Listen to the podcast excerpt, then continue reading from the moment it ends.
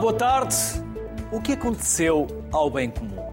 Será que o mundo tem de ser, de facto, dividido entre vencedores e perdedores?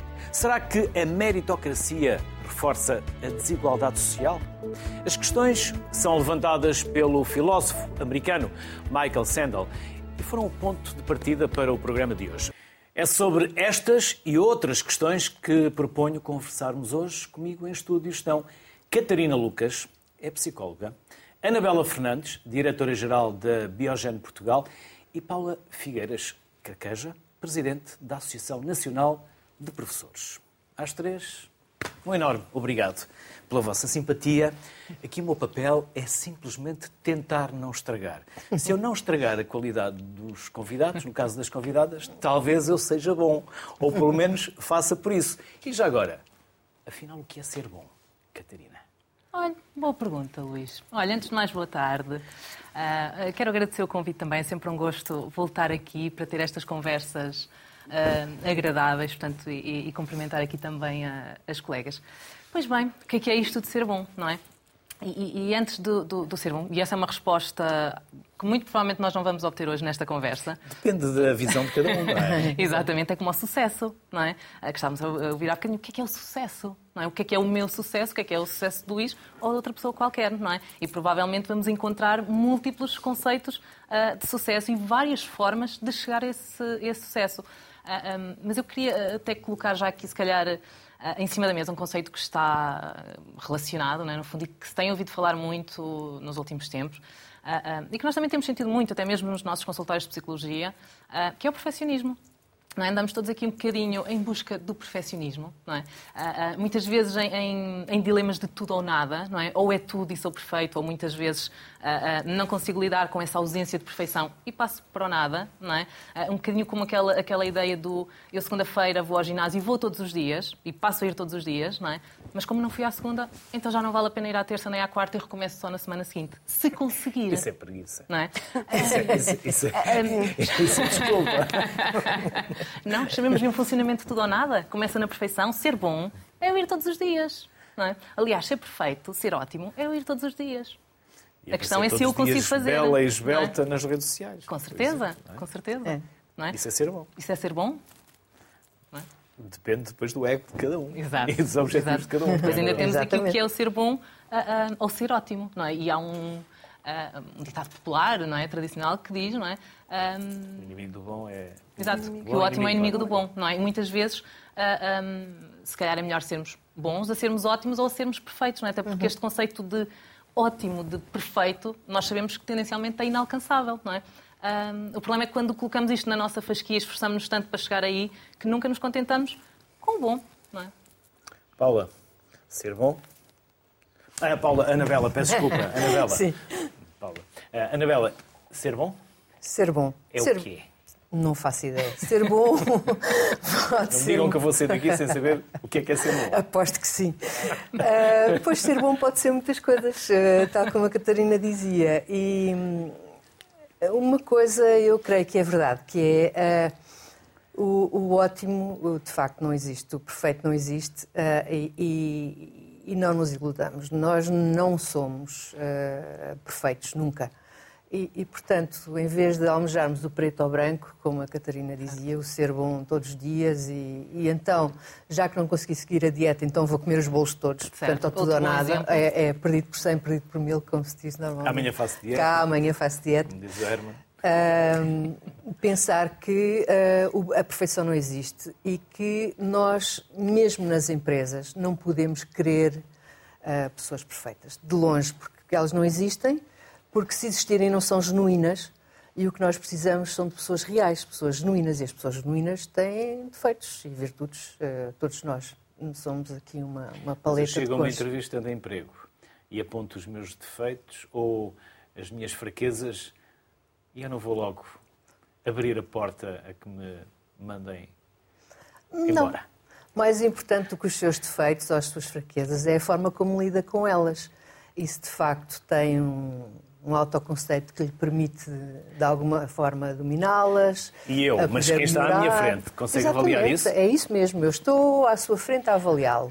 Diz a Anabela porque tem essa formação. Ah, essa, e essa prática, e essa A prática. maior parte de quem entrevista não, tem. É uma não das perguntas clássicas. Ainda a semana passada fazia algumas entrevistas e é uma das perguntas que faço. Não exatamente quais são os seus defeitos, porque as pessoas ensaiam sempre esse tipo de resposta e nós não queremos as respostas eh, normalmente ensaiadas, mas retirar as pessoas um pouco daquele guião que trazem mentalmente e fazer-lhes a pergunta de conte-me da sua vida qual foi a maior asneira que fez, o maior disparate que fez e se pudesse fazer hoje, o que é que faria? E normalmente as pessoas acabam por falar dos seus, dos seus pontos fracos ou pontos a desenvolver, como eu gostaria Não faço de- essa pergunta, senão quem fica a falar até ao final do programa sou eu. Tenho muitos, teria muitos para contar. Paula, e Olá, para si, o que é ser bom? O que é que é ser bom? Uh, tendo em conta que eu represento uh, a parte da escola, a, parte, a minha parte profissional é a escola, ser bom é ser bom aluno, é ser uh, bom filho, uh, ou seja, é ser bom mesmo, que tenha boas notas, uh, que não faça as tais asneiras, em que os pais não chamem, uh, não sejam chamados às escolas por mau comportamento ou porque realmente está arredado das notas, uh, tenha um comportamento exemplar e em relação aos colegas é o tal dito marrão, mas é aquele que é o bom da turma. Se isso chega, chegará para, para a escola, porque é um bom aluno que não traz qualquer tipo Para alguns pais. de, que não traz qualquer tipo de, de conflito, chegará para os pais, mas a pergunta vem, e chegará para ele, chegará para ela, chegará para a pessoa que está nessa personagem do bom? Uh, provavelmente não, porque depois, quando se ultrapassa a escola e entra-se, nomeadamente, na universidade, aí muitas vezes complica- complicam-se, complicam-se em termos de, eh, de algum abandono, e nós temos abandono eh, escolar, somos os melhores na Europa, temos ne- neste momento, eh, também estive envolvida numa investigação do abandono, e nós estamos, e temos vi- visto as notícias que somos melhor, não temos abandono, mas temos outras causas, nomeadamente da parte da psicologia, temos as depressões, temos os comportamentos, temos a solidão e também temos muitas vezes, e tem-se notado ultimamente, o abandono do primeiro, do primeiro curso, a primeira escolha. Então aqui podemos refletir: o ser bom chega, chegará de acordo com as exigências que já neste momento da creche na creche, desde bebês, eh, tendo em conta as, as as guidelines e ao mesmo tempo as tais grelhas de crescimento, eh, o que é que é ser bom. E depois também há a tal angústia. Eu sou tão bom que não quero desilu- desiludir ninguém, nem me posso desiludir a mim. Mas chega uma altura em que ah, completamente ah, estamos todos desiludidos. São poucos os que realmente se mantêm depois bons. Vamos ouvir aqui outro Luís Castro, que não eu, o treinador de futebol do Botafogo, que era para entrar connosco também aqui no programa, mas pelos calendários do Campeonato Brasileiro e das competições em que estão envolvidos não conseguiu. Mas vamos recuperar um excerto que também nos motivou a trazermos este tema à sociedade civil, quando ele, questionado pelos eh, jornalistas, falava do empenho dos seus jogadores e dos seus filhos. Oi, Luiz, tudo bem? Boa noite. Prazer revê-lo. É David Sharp da Antenas na Jogada. Eu vi uma coletiva sua no Espaço Lonier há pouco tempo, você rindo pra caramba. Isso, para mim, marcou o momento do Botafogo, que é uma fase sua que você tá rindo, assim, tá uma fase maravilhosa, né? Tá tudo dando certo. Eu queria te perguntar sobre isso, sobre essa questão da fase. é, você falou tudo é energia. Então, o quanto isso, porque a gente sabe que tem trabalhos bons que nada dá certo e também tem horas que tudo dá certo, né? Os, os astros se alinham. Então, eu queria que você comentasse sobre isso, sobre essa questão da energia e um contraponto em relação a isso, a questão da torcida, né? Porque hoje foram 22 mil pessoas, o Newton Santos esteve um pouco mais cheio, mas ainda assim está muito longe de lotar, de esgotar os ingressos como esgotou no ano passado. Então, eu queria que senhor comentasse também sobre essa parte da torcida que vem fazendo um espetáculo bonito, mas não vem enchendo o estádio também. Por que, que o senhor acha que isso está acontecendo? E... Um, alguma vez deixei de rir, Júlio, no Lanier? Fui diferente nas derrotas das vitórias? Está aí a resposta. Nunca fui diferente. Eu não deixo de rir para a minha filha se ela tiver mal de teste na escola, não deixo de rir para ela. Ela dá o melhor dela, só que às vezes não tira o melhor, não tira o melhor resultado. Há aqui na sala pessoas com filhos e nem sempre o filho chega a casa com o melhor resultado, mas entregou-se por completo ao, ao estudo e dedicou-se ao máximo na escola. O pai não pode deixar de rir para o filho. Por isso é que eu nunca deixei de rir para os meus jogadores. Entreguei-me sempre aos meus jogadores, sempre os defendi aqui e sempre ri com eles. Agora, não me ri à vossa frente, e umas vezes ri à vossa frente, mas não tem nada a ver com resultados.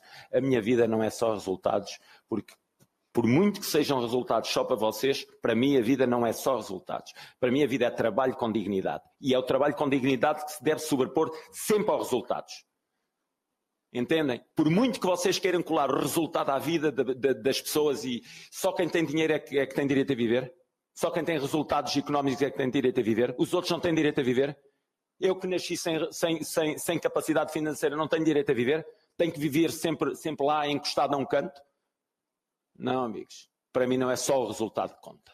Para mim é o trabalho com dignidade e honestidade intelectual que conta. Ok? Paula, já ouvi este vídeo várias vezes e sempre que o vejo e ouço, arrepio-me. É isto. E não é preciso muitas palavras ou ter grande profundidade não. ou ser um grande especialista, basta ter vida. Exatamente. E o que é que acontece com a vida? Neste momento, os nossos jovens uh, não têm vida.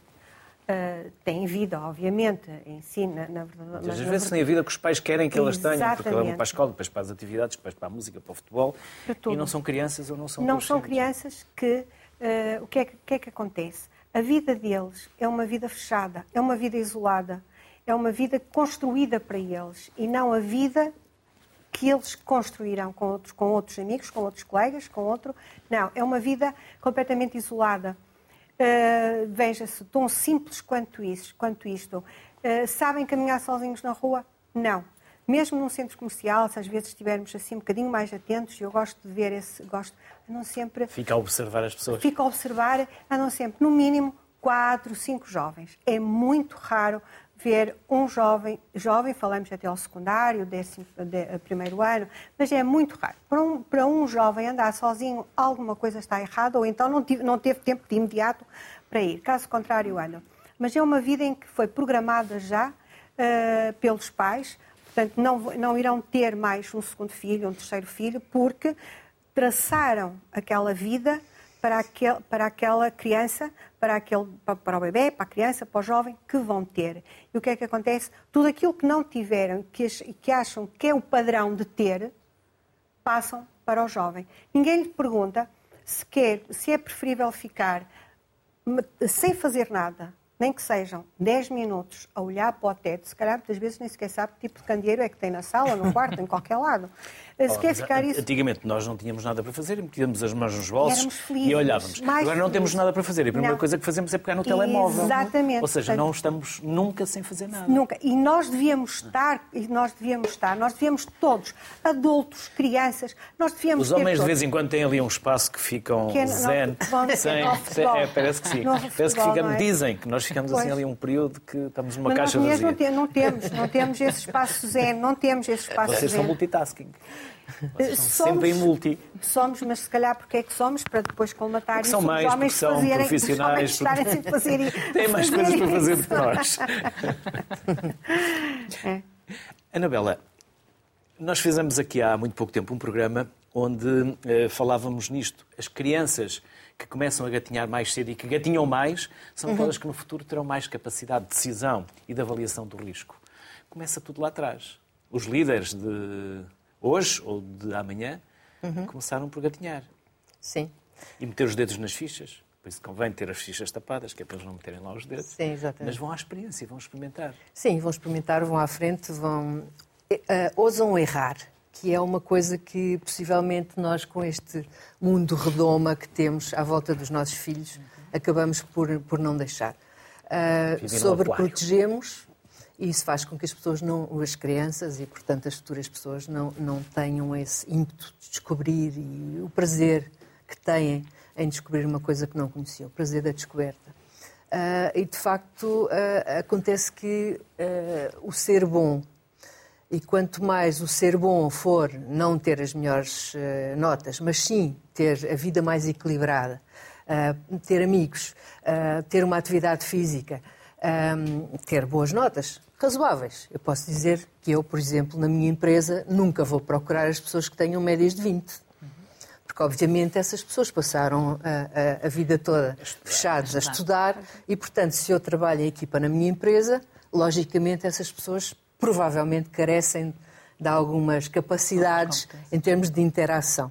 Portanto, eu procuro normalmente aquele, aquela pessoa que fez o suficiente para ter uma nota razoável, mas também não passou toda a sua juventude agarrado aos livros. E esforçou-se. Como dizia Porque o Luís mais Castro, do que as capacidades interessa de facto é a motivação, é o querer fazer, é o brilho nos olhos e pensar eu posso ter eh, nascido lá, como dizia o Luís Castro, uh, desfavorecido financeiramente, mas eu quero fazer, eu quero chegar lá e isso conta muito mais do que o ser bom, porque o ser bom vai-se fazendo ao longo do tempo.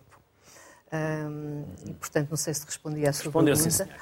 Respondeu, sim, Uh, mas é, é sinceramente o que eu penso. O ser bom é ser muitas coisas, ser um ser humano completo. ter vida. É ter vida, é, ter vida. viver. E, E- e ter colaborar passado com o nosso biógrafo, como se costuma dizer. E ter passado pelo coisa erro. para dizer. E ter passado pelo erro, porque disse há pouco, falou da questão do erro, eu gostava que voltássemos lá Sim, daqui a sim. pouco, se for possível. Catarina, e nós estamos a criar crianças que são os, os, os críticos mais extremados dizem que por vezes estamos a criar crianças, jovens inúteis Certo. eh, e imbecis. É exagerado. Mas daí podemos pegar eh, Temos muita- muitas formas de pegar para, nisso. nessa abordagem para discutirmos, não é? Pode, pode até ser exagerada, mas não deixa de nos É, há aqui, nós temos que olhar, eh, eh, no fundo, de várias formas. Não é? Eu concordo com isto que, que os colegas estavam aqui a dizer, não, não acrescentaria muito mais a isto. Obviamente que sim, que estamos a criar crianças e jovens altamente protegidos um, e, e- e com muitas dificuldades neste momento. um, eu também sou orientadora de estágios, integro pessoas também na minha empresa, muito jovens, e nós vamos sentindo esta dificuldade em Depois lidar- queremos que eles sejam cristianos Ronaldos. Ah, não, não queremos. Não Os pais queremos. não? Os pais querem. Nós, Os quando eu digo nós, querem. estou, estou a falar de Sim, pais. Nós, os pais querem. E eu acho que. Muitas das vezes até para serem aquilo que eles não conseguiram ser. Com certeza, a- a Luís. Eu acho que a exigência começa exatamente aí e começa desde muito cedo. ah, e as colegas falavam disto, não é? Na- na- ah, nas crianças que têm que ser brilhantes, não é? Portanto, elas têm que, que estar ah, inseridas em mil e uma atividades, não é? Como o Luís há bocadinho dizia, é a dança, é a música, é o, é o desporto. Depois ainda tem que ter boas notas e ser bem comportado. E tem que ser uma série de coisas, não é? Ah, e os pais, no fundo, ah, ah, exigem, direta ou indiretamente, isto dos seus filhos, não é? Os seus filhos crescem com esta pressão e com esta exigência de que têm que ser bons, seja lá o que isso for. Não é? Voltamos outra vez a esta, esta questão. Mas mais do que ser bom, é crescem com, com o sentimento de que não podem falhar. E esta é que é a grande questão. A grande questão não é os pais terem aqui alguma exigência com as notas. Acho que isso toda, toda, toda a vida existiu, nós provavelmente também o tivemos. Ah, Mas é esta, esta, sobretudo esta intolerância ao erro, à falha, não é? Ah, ao castigo quando há uma falha, ah, quando a criança se esforçou e tentou, não é? E neste momento parece que todos têm que ser brilhantes. Todas as crianças têm que ser brilhantes e nós, nós, neste momento, enquanto sociedade, estamos a ter muito pouco espaço, efetivamente, para quem não é brilhante. E a minha questão é, será que somos todos assim tão brilhantes? Não é? Haverá espaço para tanto, ah, para tanto brilhantismo, no fundo, não é? Ah, E eu acho que é importante nós também pensarmos sobre isto. E obviamente que eu percebo os pais que querem o melhor para os seus filhos, não é? mas temos que perceber o que é que é isto do melhor para os seus filhos, se é este nível de exigência ah, enorme. Nem, nem que para isso seja preciso, muitas vezes, e nós vemos isto, ah, ah, os pais, inclusive, a fazerem os trabalhos de casa pelos filhos, para que eles tenham um bom resultado, não é? São os trabalhos de casa, são as notas dos pais, não são dos filhos, não é? Nós começamos logo aqui. Exato. Ah, e depois, ao mesmo tempo, crianças, lá está, muito protegidas, ah, ah, pouco autónomas. Ah, eu tenho, tenho dois centros de psicologia e nós observamos isto, não é? nós trabalhamos com crianças, com jovens, ah, e há coisas às vezes, Luís, que, são, que nos ultrapassam um bocadinho, não é? Porque é que há muitas vezes já adultos estamos a falar de 18, 19, 20 anos, ou até 15, 16, 17, uh, um, e o pai que está em casa é que vai pagar a consulta, porque nós temos que enviar os dados para aquele pai que está em casa pagar uma consulta. E a criança vai, tem a consulta, vai embora, sem qualquer noção se é preciso pagar, se há alguma responsabilidade implicada neste ato Sim. de. E, eu, tô, tô, Mas não tem a noção digo... do dinheiro, Com não certeza, tem a noção da responsabilidade Não há problema nenhum do da... pai entregar este, este valor à criança e ele, criança, jovem, adolescente, peço desculpa, um, e ele fazer o pagamento da sua consulta. Dar-lhe é? responsabilidade. Dar-lhe responsabilidade. E estamos a falar uhum. de adolescentes, jovens adultos, não é? Eu não estou a falar, obviamente, de crianças de 10 anos, não é disto que eu estou a falar. Estou mesmo a falar de 17, 18, 19, 20 anos. Não é? E nós olhamos para isto e pensamos, sim, e, depois voltamos à, outra questão que o Luís estava a dizer. Um, será exagerado? Sim, é, é, exagerado, no fundo, quando achamos que estamos a criar, um, como é que o Luís disse? Uh, os, críticos mais, os críticos mais extremados, mais extremados crianças imbecis e jovens inúteis. Pronto. Eu não acho que estejamos, efetivamente, porque, porque nós olhamos, e acho que isto é um bocadinho uma, uma, uma visão generalizada é, de, quem, de quem também trabalha com jovens. Uh, nós temos jovens muito talentosos, de facto, e Sim. temos uh, ah, um, uma geração com muitas aptidões, com muitas competências. São, uh, são particularmente bons. Eu acho que são efetivamente bons, mas são bons profissionais. Voltamos a isto. Tem muitas competências académicas, não é? Todos têm cursos superiores e mais esta pós-graduação e a outra e a outra. Tem muitas competências académicas. Um, sim, profissionalmente reúnem um conjunto de características que pode interessar, não é? Mas depois faltam-nos hum, as outras pois. que estávamos aqui a falar. Exato. Não é? Uh, falta-nos esta capacidade de trabalhar em equipa, falta-nos a resiliência, falta-nos a frustração ou a tolerância à frustração neste caso, porque estas uhum. crianças chegaram muito provavelmente ao mercado de trabalho, crianças e adolescentes, sem nunca terem frustrado. É? E temos jovens neste momento de 22, 23, 24 anos a entrar no mercado de trabalho sem nunca terem frustrado durante Sim. os seus 20 anos. Paulo, e o mercado de trabalho é muito frustrante. Paulo estava a fazer gesto. É? Chumbei duas vezes e não fez mal nenhum. diz, ele, é diz ele agora, é fácil. Eu também não fiz a primeira classe, passei logo para a segunda, porque já sabia ler. Por isso andei sempre adiantado em relação aos outros, o que também não foi bom. Tornava-me o bom da festa. É? E quando chumbei, comecei a ficar ao nível. Faz parte. Faz. Mas os pais toleram o chumbo? Não. Os pais não toleram o chumbo. E, e depois passam essa frustração uh, para os filhos, e que significa que os filhos uh, não são bons. Os filhos são. Um, um, não valem nada. Porque as exigências deles é que estão sempre a prepará-los para que eles valham, para que eles sejam os melhores. Mas agora também se diz que passam todos. Uh, pois, diz que passam todos, mas não é um problema aqui só em Portugal, é um problema do, da, da, Europa. Uhum. E eles uh, passam todos? Não. Há um mínimo de aprendizagens que têm que ser feitos. Primeiro ciclo. Tem ser, primeiro ciclo, sim, há um mínimo de aprendizagens em todo e, e logo que eles consigam essas, aprendiz, consigam essas aprendizagens, esses conhecimentos, eles têm direito a passar. E eu, pessoalmente, uh, sou contra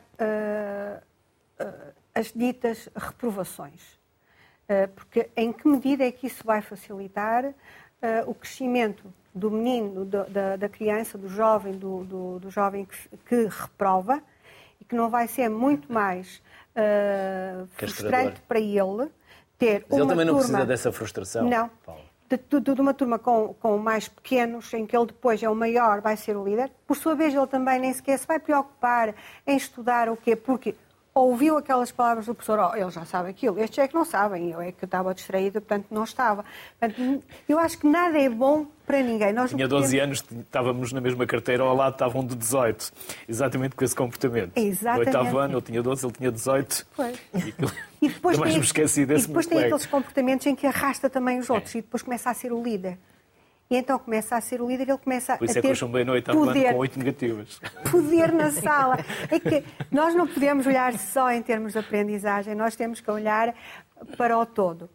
Mas isto devia ser explicado logo, devia ser explicado. Acho que faz uma, há, uma, há, há falta de comunicação entre a, a própria escola e os pais. Por muita comunicação que haja, há, nós temos dois tipos de comunicação. Há uma comunicação escolar, com determinados objetivos, estratégias, eh, finalidades, tudo. E há a dos pais. Nós sabemos que os pais querem é que os filhos passem. O que é que nós queremos que na escola? Que os filhos passem, mas passem com, as, com aprendizagens. Os pais também querem, mas somos nós que estamos na escola é que sabemos que aprendizagens é que eles têm. E muitas vezes nós também gostaríamos que viessem com aprendizagens da família, nomeadamente o gostar, o estar, o sorrir, os afetos que são lá. Não, os afetos não se aprendem na escola. Os, os afetos aprendem-se em casa, porque nós na Muita escola. coisa que não se aprende na escola, Não se embora aprende. os pais alienem grande parte dessa responsabilidade para a escola. Agora, não sei se o Luís se lembra, mas não andava aos abraços na escola. Não andava aos beijos na escola. Andava mais tarde. Mas, mas quando era assim, não andava, de certeza absoluta. E o que é que acontece? Esta Eu andei é- num seminário e tive ali um período de Ah, bem. Mas este- isto aprende-se na família. Aprende-se a gostar na família.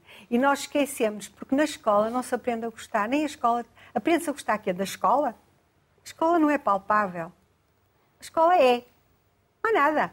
É como o verbo to be. É. Não é nada. Portanto, esta parte também falha. E nós também gostávamos, como professores, que do outro lado houvesse esse tal empenho, que nos deixem a nós a trabalhar as, a trabalhar as aprendizagens e aquela troca toda e saber o que é que é bom para cada um deles. E do outro lado, que nos tragam a parte huma- humana, o humanismo, a não frustração, a resiliência. Hoje não conseguiste fazer isto, mas amanhã vais conseguir. E muitas vezes eu nem sequer me atrevo a dizer amanhã vais conseguir, porque há um pranto, há um choro, há também frustração que nem me ouve. E a culpa depois acaba por ser culpa que entra. em- Nós usamos muita culpa em Portugal, não é? A É a culpa nossa que é a falha. judaico-cristã. Exatamente, Exatamente. a É, falha. culpa o pecado. É. Mas É depois culpa é pecado, mas eu, eu, não, eu não gosto do pecado. Não gosto mesmo. É uma palavra que acho que nós não devemos usar porque depois justificamos a falta de regras ou o mau comportamento. Atenção ao pecado. É? é pecado passar no vermelho. Não é, porque a polícia não disse que era pecado, agora vais Não nos ali. manda rezar três Ave Marias. Passa-nos a multa. Passa. Aliás, nem passa, vai lá ter a É casa. outra forma de penalização. É mesmo. Portanto, é mesmo muito... Uma penitência diferente. Penitência É, diferente. temos isso aí eh, e em relação mesmo eh, aos nossos, à nossa escola. E mais uma coisa que seria interessante nós dizermos, que eles passam, o, portanto, têm o percurso deles todos a serem bons e cada vez uma exigência de serem melhores, a chegarem ao ótimo, chegam à, à faculdade muito bem, mas também é um bocadinho a culpa nossa e das exigências da escola por causa nu- da- das notas, da qualificação de entrada. escolas Porque e- quantos, porque, por exemplo, nomeadamente, quantos médicos nós perdemos neste caminho todo? Bons comunicadores, Exatamente. boas pessoas, Bons seres eh, humanos. até, até, até, nos- até, se calhar com, com uma capacidade de, de- de humor que para nós é interessante quando estamos tristes, quando estamos não sei o quê, doentes. E quantos, quantas pessoas da medicina, na, medicina, na medicina, sem estarem na medicina, ficaram pelo caminho. Mas, no entanto, quantos ótimos ou quantos bons chegaram a médicos. E depois. Mas depois Está também há o reverso da medalha. Ela não vai ficar chateada. A minha filha eh, é médica. E sempre me disse, pai, eu não quero deixar de viver. Eh, também quero ter boas notas, mas não quero deixar de viver. E viveu uma vida normal de uma criança e de uma adolescente, mas entretanto depois não teve as notas suficientes para ficar no Porto. Veio para Lisboa e depois não tinha 750 euros para pagar por um apartamento. Pois. Está lá em casa. Ou seja, depois há aqui sempre uma consequência. Há uma Pois é. causa e há uma Há uma- consequência. é? é. Há E eles sempre- também pensam nisso, que é eu quero estudar para depois ter um- uma boa nota e poder escolher onde ficar. Eh, E depois, do outro lado, as empresas, Anabela, não são demasiado exigentes na nota do, do canudo. Não. Não, Não? Ah, não, eu diria que até Só quando é no neste público, momento gosto. irrelevante. Ah, aliás, eu posso lhe dizer que na, na minha equipa, possivelmente há pessoas que eu nem sei que canudo têm, para lhe ser Já agora, sincero. já falou várias vezes a equipa, é- a vossa empresa é de quê? É uma empresa de a biotecnologia, Sim. ah, portanto, uma multinacional que opera na área das neurociências. E, portanto, temos medicamentos biológicos para, para enfim, doenças bastante, bastante graves, sérias, como, como a esclerose múltipla, como a atrofia muscular espinhal. Neurociências, mas não querem crânios. não querem ter crânios. Dificilmente alguém, hum, nestas circunstâncias aqui em Portugal, eu não preciso ter uma equipa de estrelas e fazendo uma analogia, ah, se calhar desportista ou do futebol como o seu Você tem uma homónimo. boa equipa. Não é? É uma equipa de estrelas, e viu-se até pelos galácticos do Real Madrid, não faz uma boa equipa. E, portanto, Pela eu, seleção do Brasil? Exatamente, exatamente. Portanto, uh, nós precisamos de o ser bom uh, para nós. É alguém que aprenda com os erros, não os faça duas vezes, não é que não os faça, é que aprenda com eles. Porque Às vezes, faz parte da aprendizagem. Faz é? muito, E nós ostracizamos muito quem erra. E isso só nos vai prejudicar, porque quem não. A forma mais fácil de não errar é não fazer. E ao, ao estimularmos indiretamente o não fazer, sítio, né? patinhas para exatamente, cima, patinhas para cima, e ou, toca, não é? Exatamente, ou homem ou mulher rolha, como eu costumo dizer, que é boia nas empresas, para lá, para cá, à medida que vêm os gestores de orientações diferentes. E na realidade. A tropa tínhamos aquele que andava com uma folha debaixo do braço. de um lado para o outro, não fazia nada, mas parecia que trabalhava. Lá está, é um talento, vê. É, portanto, a noção Já dizia o Getúlio Vargas, o, o ex-presidente do, do, Brasil, que é, deixar tudo como está para ver como fica. É. É? Nós precisamos de diversidade, pessoas diferentes. Alguns, alguns que sejam muito bons a fazer determinada coisa, não são bons em tudo, é impossível. É Outros é que sejam bons a fazer outra que carrega o piano. Exatamente. Para que outros brilhem, de piano. é necessário que alguém e, e, trabalhe na retaguarda, não é? E há uma coisa que... Que é o nosso eu... caso. Nós temos uma Sim. grande equipa que está para lá de mim, e que Sim, exatamente. se não fossem eles, não, não estava aqui. aqui. Exatamente. Alguns estão aqui no estúdio, outros estão na regi e outros estão na redação. Exatamente.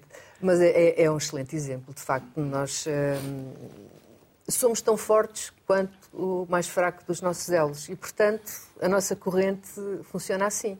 E, e de facto, não nos interessa nada ter um, uma pessoa egoísta que funcione para si própria, que queira ter o, o brilho todo para si, e que não dê palco às pessoas que trabalham com ela, como o Luís acabou de fazer, por exemplo, não é?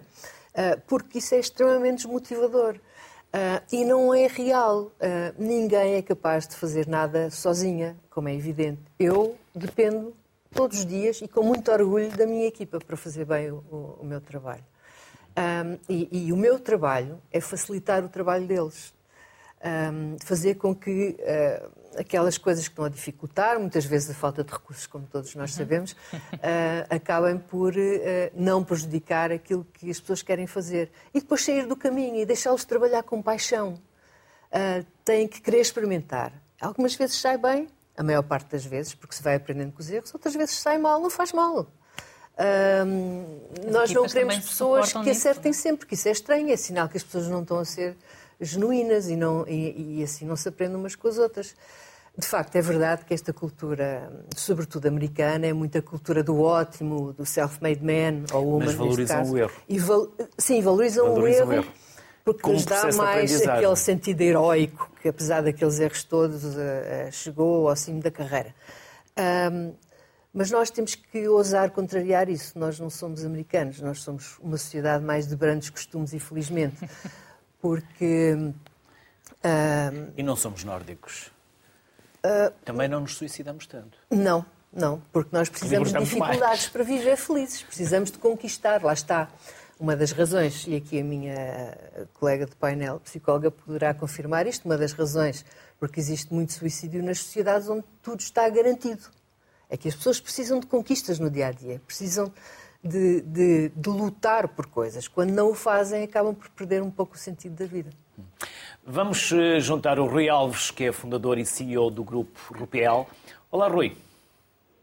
Olá, muito boa tarde a todos. Quer começar também por nos apresentar o vosso grupo, de forma resumida, por favor? Sim, o Grupo Rupiel, que quer dizer Rui Pedro Alves, que é altamente egocêntrico, mas foi o melhor nome que encontrei na altura. É um grupo de tecnologias de informação tem várias empresas, conta com perto de 300 colaboradores uh, espalhados pelo país, uma política de remote first, as pessoas trabalham remotamente uh, sempre que possível. Eu pessoalmente estou em Portimão. Pode baixar só um bocadinho o, o, o, som de retorno, Rui. Eu prometo que não faço perguntas e o Rui diz tudo de seguida, que é para não entrar aqui em, em som de retorno. Mute. Pode continuar. Uh, e, portanto, estamos espalhados pelo país todo, temos vários colaboradores também na, uh, além fronteiras. E, e é um grupo que tem o um software de faturação que é o Impress Express, tem uma empresa de staffing que é a Quan, tem uma empresa de, de, de empregos que é a Teamlizer, uh, e portanto estamos uh, um, neste momento com 200 pessoas em Portugal. Acredita numa cultura de valor, naturalmente. É isso que vocês privilegiam e cultivam no vosso grupo? Valor, meritocracia, mas pessoas com vida, com valores? É importante para nós. Um, e, e, obviamente que esta questão do ser bom é muito interessante. Eu tenho estado a ouvir aqui os diferentes, as diferentes pessoas a falar sobre o tema. O ser bom uh, é sempre relativo ao ser mau, tal como o alto e o baixo, tal como o gordo e o magro, e implica sempre uma comparação. O desafio é que estamos sempre a comparar-nos, quando estamos sempre a comparar-nos com algo fora de nós, estamos sempre em competição. E quando estamos em competição, há stress e, e, há, e há desafio.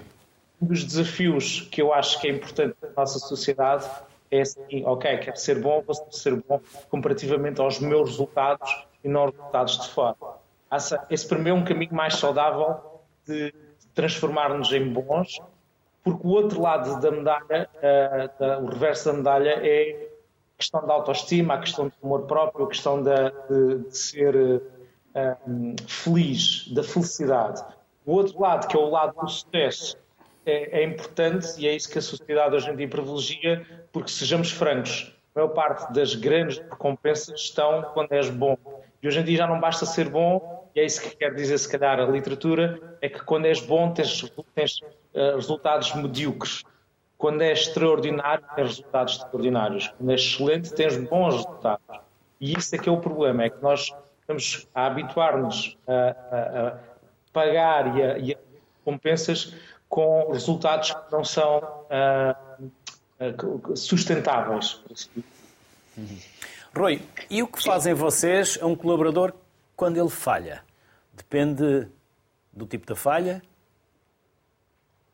O que, que, é que fazemos? Ou depende do, do, do, contexto. Portanto, falhar é, é, é, é bastante abrangente, mas na, na, na, verdade, falhar para nós significa tentar atingir um objetivo foi uh, ambicioso e a pessoa fez progresso. Se a pessoa fez progresso, aquilo que fazemos é incentivar a pessoa a continuar até atingir o seu objetivo final. É apenas um grau na escada até chegar ao objetivo final. Portanto, se estivermos a falar desse nível de falha, é isso que estamos a falar. Se estivermos a falar de um tipo de falha que é grave, que afeta, um, portanto, a empresa, obviamente também há outro tipo de consequências. Agora, o falhar, para mim, é que é importante estar no DNA da empresa, porque significa que as pessoas estão abertas para tentar e para experimentar. E não, não, não castigamos ninguém por, por tentar e ambicionar mais e falhar nesse aspecto. Rui, com alguns cortes, mas fomos eh, ouvindo. Agradeço-lhe a disponibilidade, a simpatia e desejo as maiores felicidades. Até uma próxima, Rui. Catarina, quem vos entra consultório dentro? Ui! fauna é variável. Exatamente. Entra toda a gente, Luís. Uh, deixa-me dizer isto desta forma. Novos velhos, mulheres, homens, tudo, crianças, tudo. adultos. E deixa-me dizer isto desta forma e que não me levem mal. Ainda bem que entram.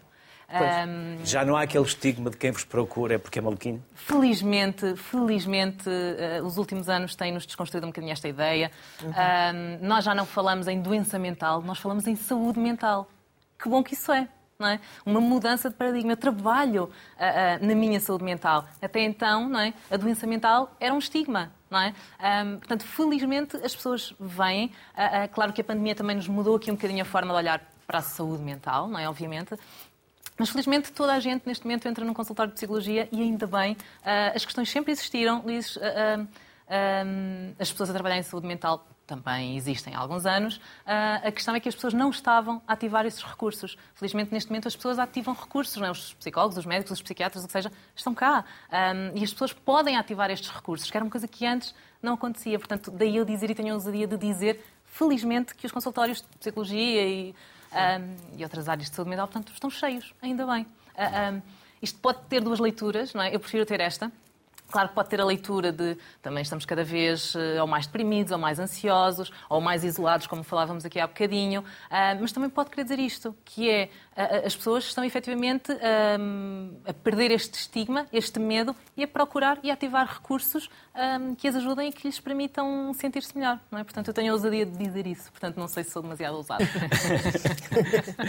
Paula, eu tenho ainda hoje lá em casa o prémio, o livro, o melhor caderno uh, da turma. Um, recebi um prémio em inglês, tudo muito direitinho, mas eu chumbei com oito negativas nesse ano. Mas nunca mais me recordei dos, uh, dos, uh, dos dias em que levei falta por não ter feito os trabalhos de casa. Mas eu recordo-me do bem que me fizeram. E deitei fora o mal. Continuam a marcar falta aos, aos alunos que não, não fazem os trabalhos de casa os professores. Sim, porque isso está, faz Continuam parte, a dar muitos trabalhos Faz parte do regulamento. Não tantos como primeiro, não tantos. Só uh, pouquíssimos, pouquíssimos. Mas também lhe vou já dizer, Luís, e, e eu, também sou um bocadinho, eu também sou um bocadinho antissistema, sou contra os trabalhos para casa, porque levando ah. os trabalhos para casa, levando Tenho alguém artes, para a minha luta. Levando as artes, levando a música, levando a dança, levando isso tudo, volto ao ponto de partida quando é que o meu cérebro descansa? Ou sobra tempo para, isso, ou para sobra serem crianças tempo para isso, ou até sobra tempo para ajudar a mãe ou o pai, ou aqui os dois, a mãe ou o pai, aquele que estiver a fazer alguma atividade, porque não partilhar, porque não participar? Não pode, porque está sempre, já fizeste os trabalhos. E isto aqui diz, não, então faz, sou preguiçoso. Pronto, mas eu não sou preguiçoso. Voltamos aqui numa discussão familiar. E isso é escusado. Daí que muitas vezes os currículos até Muito são longos. acabar uma aula com o professor a dizer não se esqueçam de fazer Exatamente. os trabalhos de casa. O não é logo uma palavra que é, não se é, deve usar. É, e nós não devemos. E nós, geral, eh, a maior parte de, dos colegas não utilizam o não, porque é, não te esqueças, é lembrem-se de fazer. Porque o não cria logo uma imagem O não é logo. E, e, depois quando sai com esse não, pensa-se logo, desculpa é que eu vou arranjar para não ter feito isso. é logo. Aqueles mais assim, mais... Já está, já está feito. Ou então, não é, chantageia um bocadinho o lado e diz, ora, faz aí para mim e para ti, muda-se aí. Ao marrão da Ao marrão, passa aí que eu depois empresto-te uma coisinha, até te trago um Kit Kat, uma coisa assim, para ver se chegamos lá. Portanto, eh, era, seria a escola ideal em que houvesse a redução dos currículos e tudo aquilo que fosse hoje feito numa aula, independentemente de tudo, conseguisse ficar. É evidente que nunca nos vamos lembrar nós, de certeza absoluta, que nem eu não, me lembro de tantas coisas que aprendi, não é? Como há bocadinho falávamos dos rios. Dos rios. Agora sabemos que é que o Tejo leva pouca água, o Mondego de vez em quando enche e pouco mais. Mas há muitas coisas que nós fizemos. Para quem não apanhar o contexto aqui antes do programa, nós estávamos aqui a fazer os testes. Fazer os testes. E o nosso colega do lado disse: contem até contem os, os meses do ano. Ah, podem ser os rios. Os rios Ou os caminhos de ferro, que também é. já há Mas, poucos. É, mas devia ser muito interessante uh, serem as aulas uma, uma, boa conversa sobre determinado assunto, determinado tema e tal para argumentar, para ter espírito argumentar, crítico. o espírito crítico. Quando há bocadinho se falou daquele pequenino, do bebê que começa a, a caminhar, a gatinhar, a meter, da curiosidade que está Uh, que está uh, na parte do, do gatinhar. Porquê é que ele vai gatinhar? Ele vai gatinhar porque quer ver o que é que está do outro lado. Ali também fazer isso tudo. E aqui vem reforçar a ideia daquele, daquele atleta que dizia não há, não há fracassos no, desporto. Há dias bons e há dias maus. É como nós no trabalho também temos uns dias que chegamos e dizemos não me digas nada. Outras vezes não, chegamos e, e hoje até foi bom.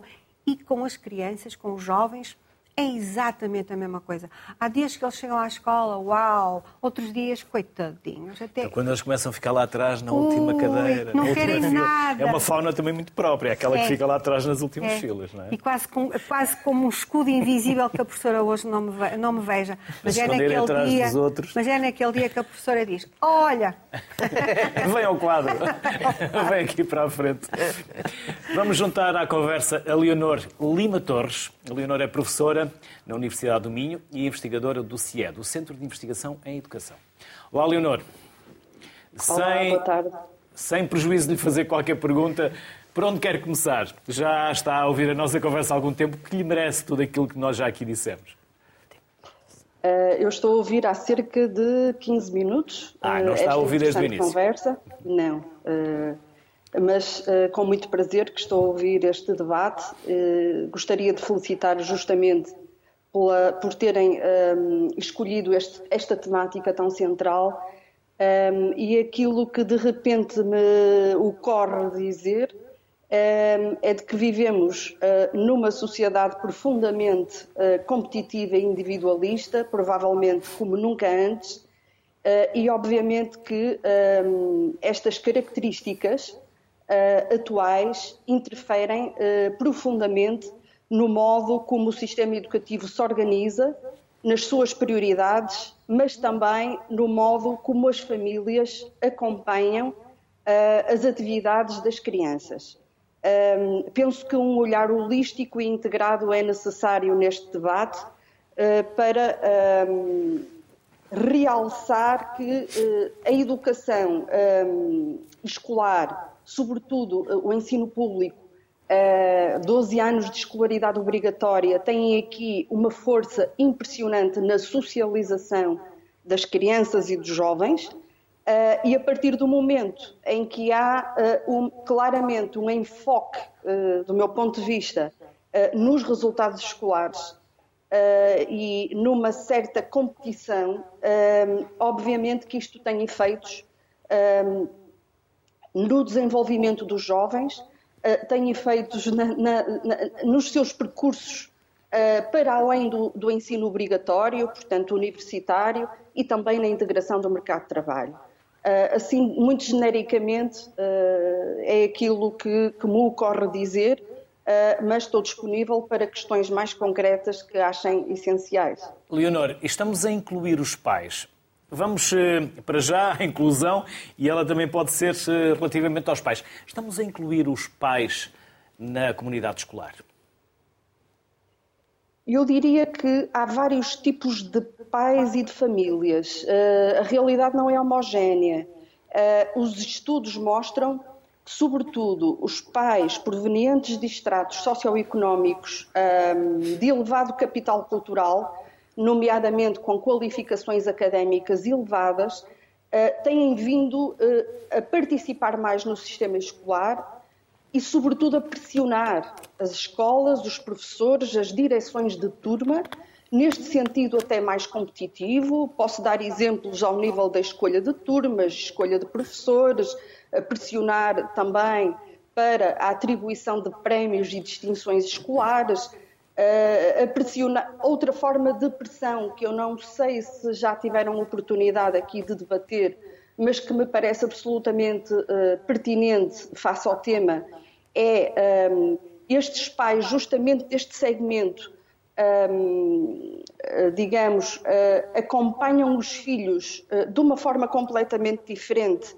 ao colocá-los em atividades de reforço escolar eh, que funcionam como alavancas, como catalisadores dos elevados desempenhos, e estou-me a referir completamente a explicações privadas, escolas de música, escolas de línguas, que têm um pouco este efeito de produzir o bom, eh, com muitas aspas, uh, o melhor dentro do sistema, e no fundo a, pressionar também um, uma certa cultura da distinção uma certa cultura de conquistas sucessivas para ser o melhor, um, deixando de fora, e agora vem o lado crítico. Eu sou socióloga eh, de formação, portanto, este lado crítico está sempre muito aceso nas minhas visões, deixando de fora uh, aprendizagens e experiências educativas que são muito importantes e que ultrapassam o lado cognitivo.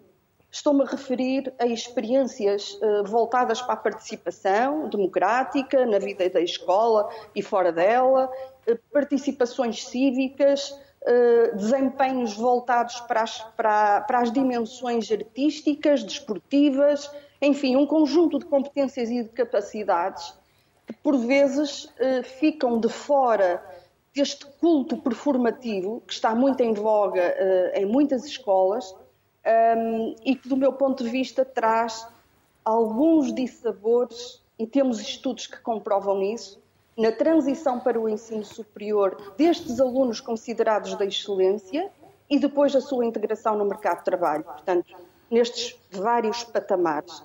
E este aspecto parece-me muito importante haver esta consciência por parte das famílias, que muitas vezes, ao quererem acelerar, eh, com, no melhor sentido, obviamente, as aprendizagens e os desempenhos dos seus filhos, poderão estar a não eh, antecipar problemas de futura integração, quer no ensino superior, já mais do que diagnosticados, quer depois na boa inserção no mercado de trabalho. Leonor, muito obrigado pelos contributos que nos deixou. Bem-haja e até uma próxima. Obrigada. Obrigado. Catarina, Anabela e Paula, nós temos meio minuto para cada uma. Uhum. Algo que vocês trouxessem na vossa memória ou na vossa preparação para este programa e eu que, por minha incompetência, ainda não tenha perguntado e vocês não tenham tido a oportunidade de dizer, fica Catarina. Começamos. Deixa-me só tocar então no ponto. Acima de tudo, eu 30 queria... segundos para cada uma. Ok.